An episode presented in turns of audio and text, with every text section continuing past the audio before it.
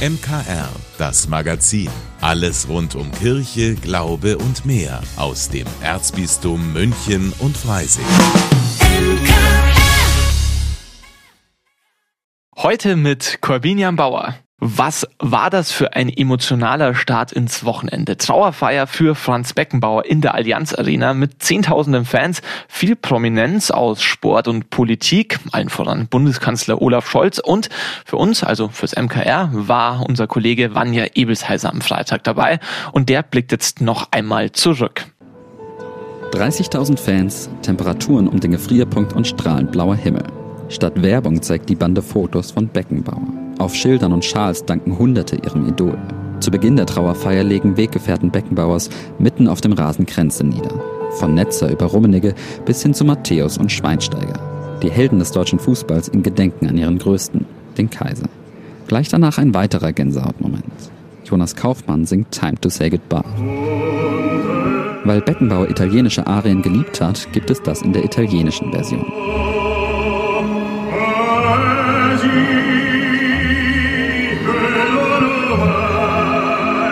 Nach und nach treten Bayern-Präsident Heiner, Bundespräsident Steinmeier, Ministerpräsident Söder und Bayern-Ehrenpräsident Hoeneß ans Mikro. Sie alle würdigen Beckenbauer als Weltklasse-Fußballer, aber noch viel mehr als großartigen Menschen, dem das Land viel zu verdanken habe. Hoeneß erzählt sogar lustige Anekdoten und wird dann kurz politisch, als es um die WM 2006 geht. Wer weiß noch, wie viele Hunderte, Tausende in unserem Land mit der schwarz-rot-goldenen Fahne durch die Straßen gefahren sind, weil sie stolz waren auf unser Land. Da müssen wir wieder hinkommen in unserem Land, dass alle stolz sind. Aber ich möchte ganz deutlich betonen, dass ich bei diesem Prozess die AfD nicht dabei haben möchte.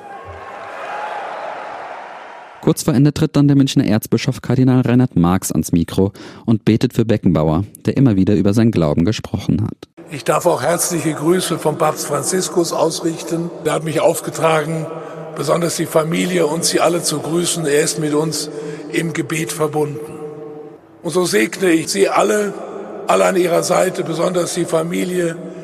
Möge dieses Spiel Freude und Frieden verbreiten. Das gebe euch der gütige Gott, der Vater und der Sohn und der Heilige Geist. Amen. Mit dem Gebet endet die Gedenkfeier. Aber auch danach nutzen viele die Gelegenheit, noch einmal in Erinnerungen zu schwelgen. So auch alte Weggefährten wie Dieter Höhnes, Felix Magath, Pierre Litbarski oder Owen Hargraves. Ich habe ja das Glück gehabt, ganz zum Schluss meiner Karriere noch eine WM mit, mitzuspielen und äh, habe da viele schöne Momente mit Franz gehabt. Ich habe mit ihm dann bei der Weltmeisterschaft 86 gearbeitet und auch da war es halt genauso. Ne? Er war immer souverän, er war immer jemand, den man geachtet hat, den man respektiert hat, den man geschätzt hat. Und auch da hat er es halt nie irgendwo merken lassen, dass er der Chef gewesen wäre, sondern er war, wie gesagt, da immer menschlich auf einer Höhe einwandfrei. Als Trainer war eine harte Leidenszeit für mich am Anfang. Die Latte hing sehr hoch. Und ich weiß noch, dass er mich ein paar Mal durch die Mangel gedreht hat und hat gesagt, hör mal zu, kann zwar ganz gut dribbeln, aber irgendwann musste man auch ein Tor machen. Hat mich aber auf den richtigen Weg gebracht und zum Schluss war es ja eigentlich recht ordentlich. Ich weiß noch die Rede in, in Lyon 2001, wo er nach dem Bankett, das war ein paar Monate vor das Finale gegen Valencia, wo wir eigentlich relativ schlecht gekickt haben und hat dann das gesagt und danach haben wir dann deutsche Meisterschaft gewonnen, die Champions League. Viele Gefühle und so viele Erinnerungen. Fans des FC Bayern haben auf der Gegengerade des Stadions ein Spruchband angebracht. Dort steht, die Lichtgestalt geht auf die letzte Reise. Ruhe in Frieden, Kaiser. Vanja Ebelsheiser für das MKR. Ein Faschingsgottesdienst, wie er in der Münchner St. Maximilianskirche stattfindet, ist absolut nichts Alltägliches. Viele Gemeindemitglieder finden die Schunkelmesse großartig und freuen sich jedes Jahr aufs Neue auf diesen ganz besonderen Gottesdienst. Doch nicht jedem passt das. Kirche und Karneval. Pfarrer Schießler ärgert sich darüber, denn dieser spezielle Gottesdienst hat auch einen Hintergrund. Schießlers Woche. Hier spricht der Pfarrer. The same procedures on every year. Oder besser, seit fünf Jahren bereits gibt es bei uns in meiner Pfarrkirche St. Maximilian die Münchner Schunkelmesse. Und sie erfreut sich von Jahr zu Jahr immer größer werdenden Beliebtheit. Allein 60 Faschingsprinzenpaare mit Anhang sind letzten Sonntag zu uns in die Kirche zur Heiligen Messe gekommen und dazu viele weitere hunderte Gläubige. Jawohl, Gläubige sind gekommen, um miteinander und mit unserer Gemeinde zu beten und Eucharistie zu feiern. Das muss man so betonen, weil genauso wie die Schunkelmesse schon Tradition geworden ist, ist es auch die zwar immer geringer werdende, aber immer noch in den Medien anzutreffende Kritik an diesem Gottesdienst. Und immer wieder kommen diese Stimmen gleich verkleidet daher, wie ein Jeck, wie eh und je. Sie kommen von außen und stammen von Leuten, die selber nie mit uns in der Kirche zusammen gefeiert haben. Sie geben sich äußerst religiös und spirituell eingestellt und sind in Wahrheit eigentlich nur verletzend. Sie scheren alle Menschen über einen Kamm, verurteilen und bestätigen ihre eigenen Vorurteile, sonst nichts. Und ihre theologischen Einwürfe mit Verlaub sind einfach nur falsch. Aber der Reihe nach. Ich denke mir halt, wenn ich etwas bewerten möchte, schaue ich es mir an, so wie es ist, im Original und nicht nur ein paar Fotos im Internet. Kommentare auf Facebook stellen nur fest, hier wird das Heilige profaniert, Kirche entweiht, unsere Liturgie entfremdet, weil Menschen mit bunten Gewändern und Hüten in die Kirche kommen, Luftballons und Luftschlangen zu sehen sind und Menschen sogar schunkeln. Es geht also nur um Klamauk und Faschingsgeole, das eucharistische Geheimnis aber wird nur verletzt und der Kreuzestod Christi völlig überflüssig gemacht. Wirklich? Glaubt das wirklich jemand?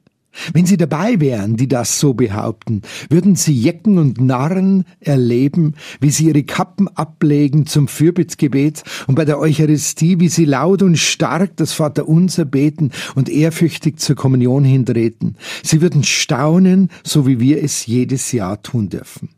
Nur eben in ihrer Verkleidung tun sie es an diesem Tag. Ihre Profession ist es nun mal, den Menschen inmitten aller Trübsal und Not in dieser Welt Freude und Zuversicht zu schenken in ihrem Alltag. Sie bekennen sich zu ihren Sehnsüchten und Träumen nach Glückseligkeit und ausgelassener Freude, die doch in jedem Menschen steckt. Für einen Moment wollen sie das mit dem Menschen um sie herum teilen. Wer bitte hat denn das Recht, sie einfach pauschal zu verurteilen und zu behaupten, sie würden nur die oberflächliche Narretei im Sinn haben? Wer ist denn überhaupt in der Lage, den Glauben und die innere Hingabe eines anderen Menschen zu beurteilen? So wie die berühmten drei Finger auf einen selbst zeigen, wenn man den Zeigefinger auf seinen Nächsten hin ausstreckt, so fallen diese Kritiker, die eigentlich gar keine sind, sofort auf. Kritik will nämlich Lebenshilfe sein, will aufrichten, will Fortschritt ermöglichen. Diese Leute aber klagen öffentlich andere Menschen an, die sie gar nicht kennen, überführen sie angeblich wegen ihres Unglaubens und benehmen sich exakt selbst so. Übertünchte Gräber nannte sie einmal der Mann aus Nazareth. Diese Schunkelmesse bei uns ist wirklich aus der Mitte der Gemeinde heraus entstanden. Es war die Sorge, dass diese sorglose Zeit des Faschings gerade wegen so vieler Dauerpartys das ganze Jahr über in unserer Gesellschaft verloren geht und damit auch die Ausdruckskraft und der christliche Hintergrund des Faschings. Dem Fasching wieder seinen Ursprung aufzuzeigen, das war die Idee des Anfangs. Und dieser Ursprung ist das Erlösungsgeschehen in Christus. Ich bin vergnügt, erlöst, befreit. Gott nahm in seine Hände meine Zeit. Mein Fühlen, Denken, Hören, Sagen, mein Triumphieren und Verzagen, das Elend und die Zärtlichkeit. So dichtet es der katholische Kabarettist Hans-Dieter Hüsch. Diese Menschen, die sich da aktiv im Faschingsgeschehen engagieren, setzen das mit viel Mühe und Aufwand um, mit absolutem persönlichen Einsatz. Und ihnen wollen wir gemeinsam eine Stütze und Motivation zugleich sein. Die sichtbare Entweihung des Kirchenraums durch die fröhlichen Jecken in der Kirche wird dann biblisch immer mit der Tempelreinigung Jesu in Verbindung gebracht. Das mag sich vielleicht äußerlich gesehen so leicht anbieten, ist aber grundfalsch, auch wenn sie noch so oft so angeführt wird. Die berühmte Tempelreinigung Jesu die Vertreibung der Geldwechsler und Händler richtet sich nämlich nicht gegen diese selbst, sondern exakt gegen die religiöse Oberschicht und die gängige Vorstellung, die mit ihnen verbunden ist, die da meinte, den Leuten vormachen zu können, mit Gott könne man Geschäfte machen. Also Geld für Opfertiere, Opfertiere für Erlösung und wer viel davon hat und gibt, der ist aus dem Schneider. Jesus wirft die aus dem Haus seines Vaters, die wirklich noch Glauben machen wollen, mit selbst erwirtschafteten Leistungen sich Gott gefügig zu machen, sei es Geld, sei es Gebete oder andere fromme Übungen. Bei Gott gibt es solche Deals nicht, wie sie gerne das religiöse Establishment hätte. Gott schenkt nämlich alles her, ohne Vorbedingung und ohne Abmachungen. Der Mensch macht Regeln, Gott denkt gar nicht daran. Er liebt die Originale, er erlöst und er verlangt nichts. Wer das einmal gespürt hat, der gibt so gerne, gibt freiwillig und voller Freude und teilt diese Freude ohne Verlustängste mit den anderen. Der sorgt sich um den anderen mehr als um sich selbst. Und da kommt die wirkliche Freude auf. Exakt um diese Freude geht's bei unserer Schunkelmesse. Darum, schön war's wieder und alle freuen sich aufs nächste Jahr. Allen ungerufen und Spaßbremsen zum Trotz nichts für ungut. Ich wünsche euch eine gute Woche, euer Pfarrer Schießler. Das war die neue Folge von Schießlers Woche von und mit Pfarrer Rainer Maria Schießler. Und diesen und viele andere interessante Podcasts gibt's auf münchnerkirchenradio.de und beim Streamingdienst Ihrer Wahl.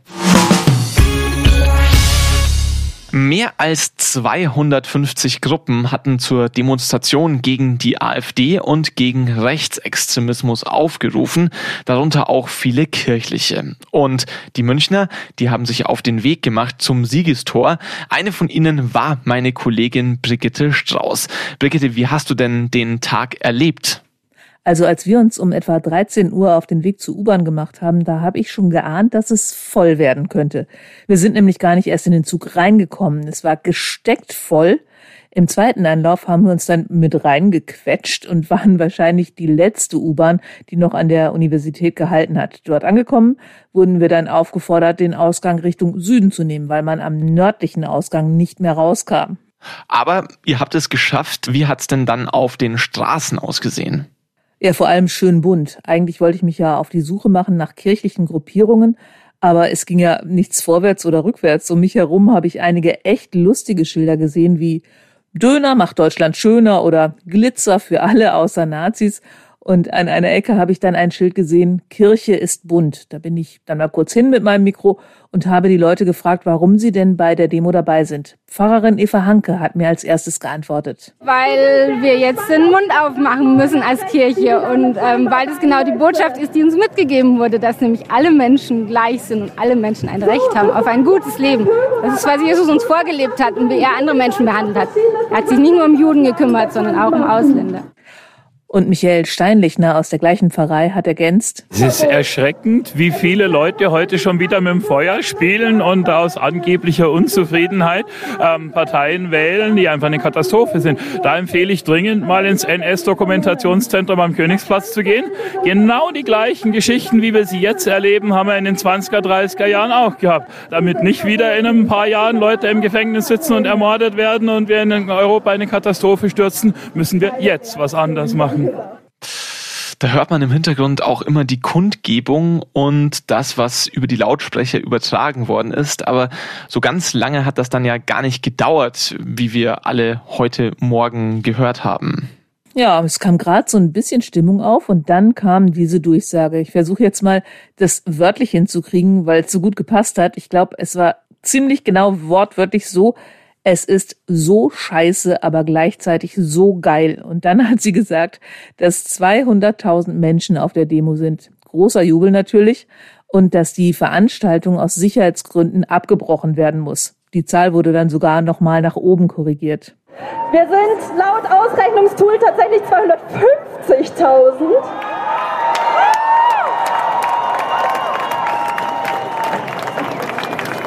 Und jetzt bitte geht langsam, schaut, dass niemand sich verletzt. Ähm, ich bin gerührt von euch.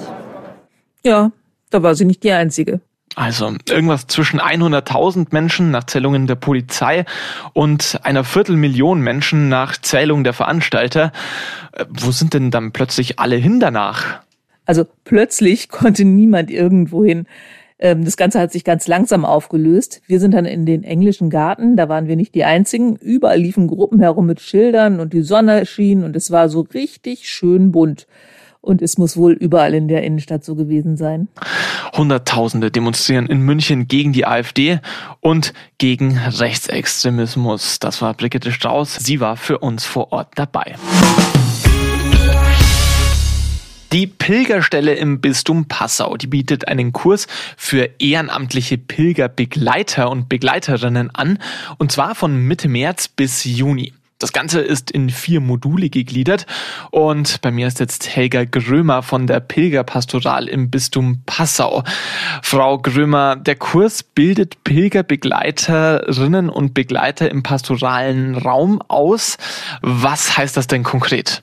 Es sind Frauen und Männer eingeladen, die Interesse haben, ehrenamtlich äh, Menschen zu begleiten auf kürzeren Pilgerstrecken vor der eigenen Haustüre, kann man sagen. Also um diesen pastoralen Raum mit Leben, auch mit geistlichem Leben zu erfüllen und die Menschen zusammenzuführen, die in diesem Raum auch sonst zusammenleben und sich oft gar nicht näher kennen. Es geht ja auch um das Wesen des Pilgerns. Ein ganz wichtiger Aspekt ist da, dass das eben mehr ist als nur ein bisschen Wandern, oder? Pilgern ist ja ein, ein Weg der Veränderung im Grunde genommen. Sich auf den Weg machen, zu sich kommen, nachzudenken über das Leben, über Gott, über Gemeinschaft mit anderen. Und es gibt die Möglichkeit, in Gemeinschaft einfach zu erfahren, wie schön und wertvoll Glauben sein kann und auch trägt. Es ist ein Kurs in vier Modulen vom März bis Juli. Welche sind das denn? Das erste startet am 15. März. Da geht's um den Zugang zum Pilgern, Wesen christlichen Pilgerns. Was ist es eigentlich? Auch im Unterschied zum Beispiel zu Wallfahrten. Das zweite Modul ist das Selbsterfahrungsmodul, sprich wir gehen einen Tag miteinander eine Pilgerstrecke. Und das dritte Modul ist dann nochmal so diese Konkretisierung. Was genau muss ich wissen, damit ich so eine kurze Pilgerwanderung gut auf den Weg bringen kann? Und dann gibt es nur den Abschluss, äh, wo diese Projekte, die sich die Leute selber überlegen, auch einander vorstellen und wo sie dann die Urkunde überreicht bekommen, dass sie als ehrenamtlicher Pilger, Begleiter und Begleiterin den Auftrag haben, vom Bistum loszulegen. Mhm. Das Ganze ist kostenlos. Ähm, man soll sich dann aber ehrenamtlich engagieren auch, oder? Das ist genau der Gedanke, der dahinter steht. Wenn jemand ehrenamtlich aktiv wird, dann äh, kann er nicht nur ausführlich äh, einen Kurs bezahlen, damit er das macht. Es ist ein Kurs, wo ich glaube, dass ich unendlich viel äh, gewinne, wenn ich selber was investiere, nämlich an Zeit, an Ideen, an Gedanken. Und ich finde es äh, besonders schön, dass das Bistum sagt, uns ist es wert, da Ehrenamtliche auf den Weg zu schicken und zu qualifizieren, um mit anderen Menschen auf den Weg zu kommen. Wunderbar, herzlichen Dank. Helga Grömer war das von der Pilgerpastoral im Bistum Passau. Und anmelden für den Kurs, um Pilgerbegleiterin oder Pilgerbegleiter zu werden, das kann man noch bis zum 20. Februar. Genauere Infos finden Sie bei uns auf unserer Homepage unter mk-online.de und in den Shownotes zum Podcast MKR, das Magazin. Das Wetter am Wochenende, das hätte wirklich nicht besser sein können. Die Sonne hat geschienen, es war eisig kalt, aber es war auch noch alles voller Schnee deshalb und es war trocken und perfekt zum Schlittschuhlaufen, Rodeln und auch zum Skifahren. Oder wie meine Kollegin Pauline Erdmann es gemacht hat, zum Spazierengehen. Was sie da genau erlebt hat und was den Spaziergang am Ende abgerundet hat, das hören Sie jetzt in unserem Highlight der Woche. Das Highlight der Woche. Hallo, ich bin Pauline Erdmann, Moderatorin und Volontärin beim MKR. Und mein Highlight der Woche war ein spontaner Winterspaziergang am Wochenende. Eigentlich wollte ich nur kurz nach dem Einkaufen an den Starnberger See, um ein schönes Foto zu machen. Als ich dann am See angekommen bin, habe ich plötzlich echt Lust gehabt, spazieren zu gehen. Und das ist für mich ziemlich ungewöhnlich. Bis nach Possenhofen bin ich direkt am See entlang gelaufen und habe bei herrlichem Sonnenschein die Winterlandschaft genossen. Auch wenn da voll viele Menschen waren, war es sehr meditativ und ich hatte den Eindruck, als wäre ich ganz für mich in ruhiger Umgebung. Es war eisig kalt und der Schnee glitzerte. Zwischendurch bin ich immer wieder stehen geblieben, um mit meinem Handy diese Traumlandschaft einzufangen. Besonders habe ich mich gefreut, als ich zum ersten Mal das Schloss Possenhofen gesehen habe. Als Sissi-Fan habe ich mir schon vor langem vorgenommen, das Schloss mal zu suchen, aber war bislang erfolglos. Am Ende meines Spaziergangs krönte ein Aperol direkt am See in einem Liegestuhl diesen herrlichen Nachmittag. Auch wenn ich über eine halbe Stunde dafür angestanden habe, war es mir das wert und ich konnte ganz entspannt in meine Wohnung zurückfahren und den Abend ausklingen lassen. Ich hoffe, dass Sie auch ein ähnlich entspanntes Wochenende genießen konnten und wünsche Ihnen einen guten Start in die neue Woche. Vielen Dank, dass Sie sich unseren Podcast MKR, das Magazin des Münchner Kirchenradios, angehört haben. Wir freuen uns, wenn Sie unseren Podcast abonnieren und in der Podcast-App Ihrer Wahl bewerten. Am liebsten natürlich mit fünf Sternen. Wir haben auch noch viele andere schöne Podcasts. Diese finden Sie unter münchnerkirchenradio.de und überall, wo es Podcasts gibt. MKR, wir machen Ihren Podcast. MKR, mehr Tiefgang für den Süden.